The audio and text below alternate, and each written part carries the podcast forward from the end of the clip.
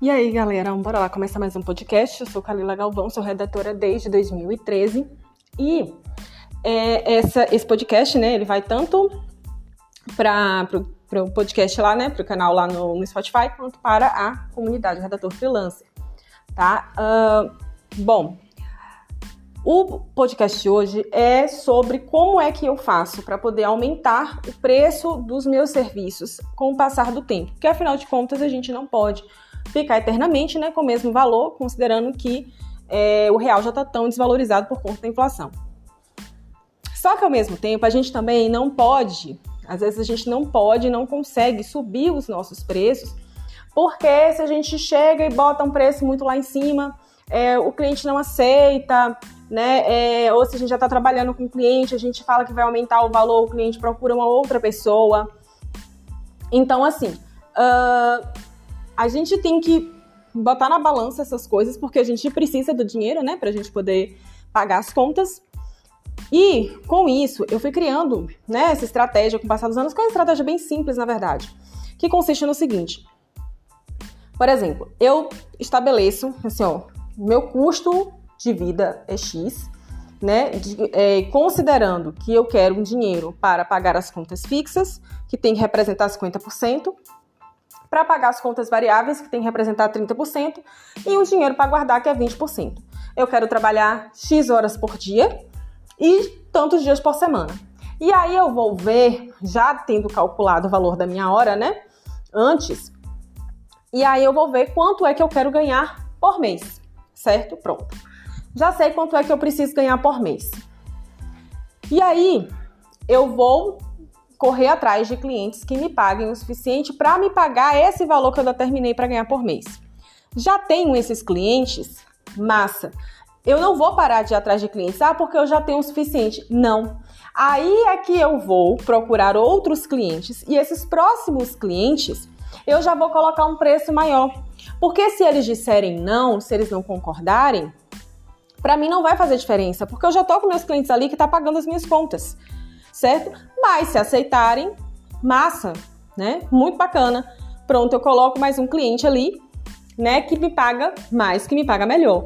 Ah, mas pode ser que eu não dê conta de fazer tanta coisa. Pronto, eu vou para aquele cliente lá que assim, não é só que, porque assim, gente, eu não levo em consideração só assim que me paga mais e que me paga menos.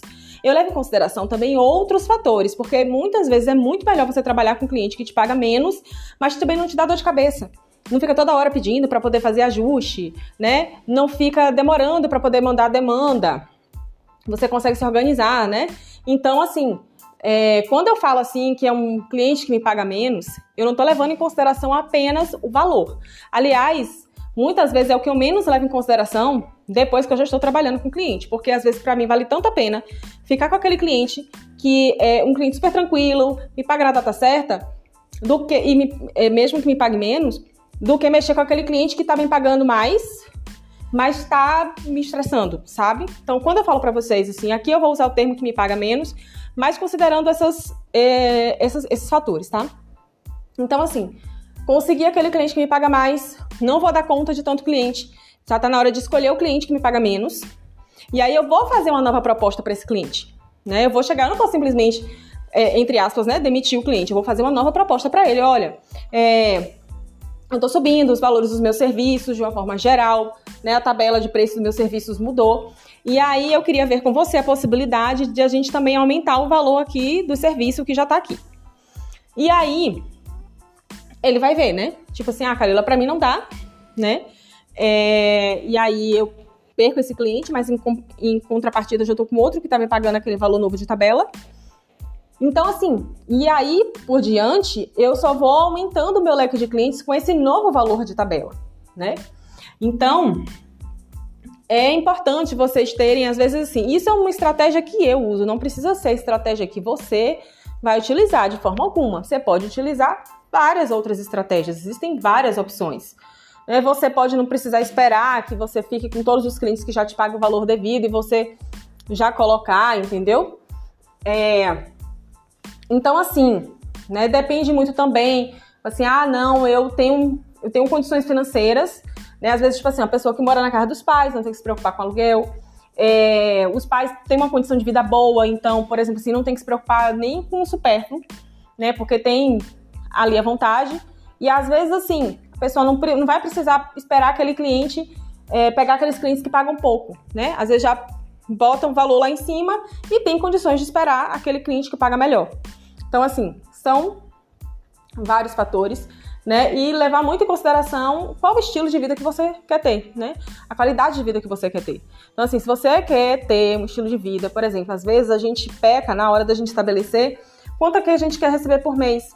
E às vezes a gente quer receber, não, né? a gente quer ganhar por mês. E às vezes a gente coloca assim, é, ah, eu preciso só pagar minhas contas, tá, mas e o lazer?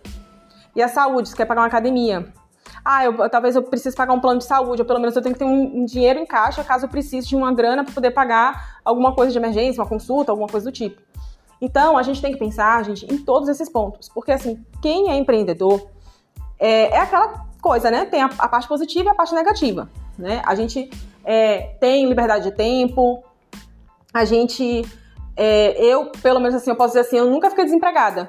Porque eu nunca fiquei sem cliente. Então, e eu estava até conversando com um amigo meu esses dias sobre isso, é, que às vezes a gente tem até ideia, né, de que quem é seletista tem mais segurança do que quem é empreendedor. E na verdade não é bem assim, né? Porque assim, se você é seletista e você perde aquele emprego, você é demitido, você não tem outra fonte de renda. Você, às vezes, você vai ter o seguro-desemprego, a depender de quanto tempo você está na empresa. E a depender do tempo que você está na empresa, vai depender também o tanto de tempo que você vai receber o seguro-desemprego. E pode ser que naquele intervalo você não encontre você não encontre outro, outro trabalho. E aí começa a bater o desespero e tudo mais. O empreendedor não, né? Na maioria das vezes ele sempre tá com cliente, eu sempre tava com cliente nesses 10 anos. Eu nunca fiquei assim, nem na pandemia, eu nunca fiquei sem nenhum cliente, né? Muito difícil. É, então, assim, pensem no estilo de vida, na qualidade de vida, na verdade, que vocês querem ter. Ah, eu quero poder. É, hoje em dia, por exemplo, eu prefiro muito mais morar num local que me dá qualidade de vida e me dá é, mobilidade do que, por exemplo, comprar um carro, que é um bem que, além de poluir o meio ambiente, ele se desvaloriza rapidamente, né? Saiu da concessionária, já desvalorizou. Que vai me dar despesa, porque IPVA, é, é, seguro, é não sei o que mais e tudo mais e tal, fora que tá caríssimo, né? Às vezes você é, não tem a grana para pagar um carro à vista, você vai pagar um carro financiado, você paga o dobro do carro.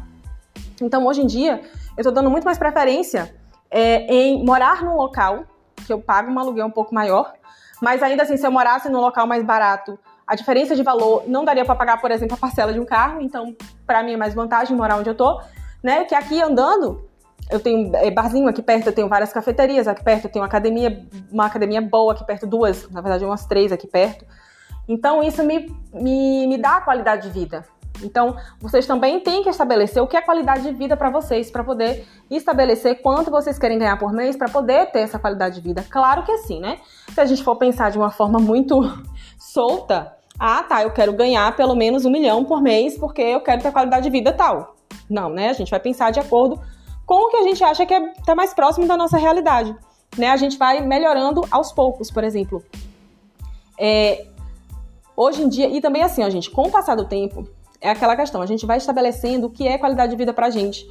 Tem coisas que hoje, que antigamente eu considerava importante e hoje eu não considero mais. Então, por exemplo, eu já, já cheguei a ganhar como redatora mais de 10 mil por mês. Mas eu trabalhava muito. Trabalhava pra caralho. Hoje em dia, para mim, já não vale mais a pena, né? Eu trabalhar tanto para poder, é, eu prefiro gastar menos, consumir menos, né? Ter uma uma, uma, uma, vida assim um pouco mais, eu não digo nem regrada, mas assim, é, um pouco mais equilibrada, na verdade, né?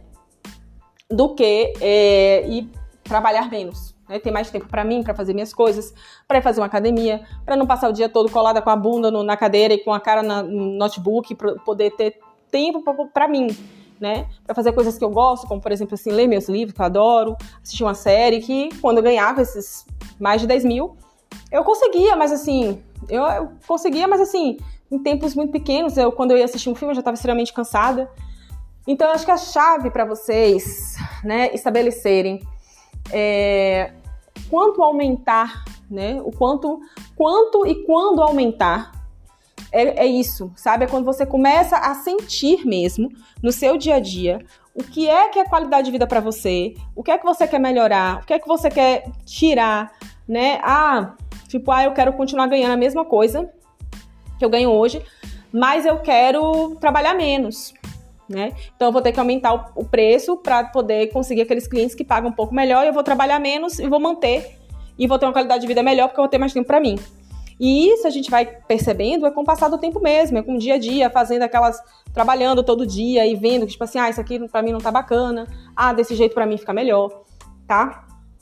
E assim, é, eu costumo esperar, pelo menos, assim, a depender do cliente, né? Tem cliente que não fica, mas assim, eu costumo esperar pelo menos um ano para poder subir, tá? O valor do cliente. Porque é, eu acho, por exemplo, assim, ah, seis meses eu acho pouco, sabe?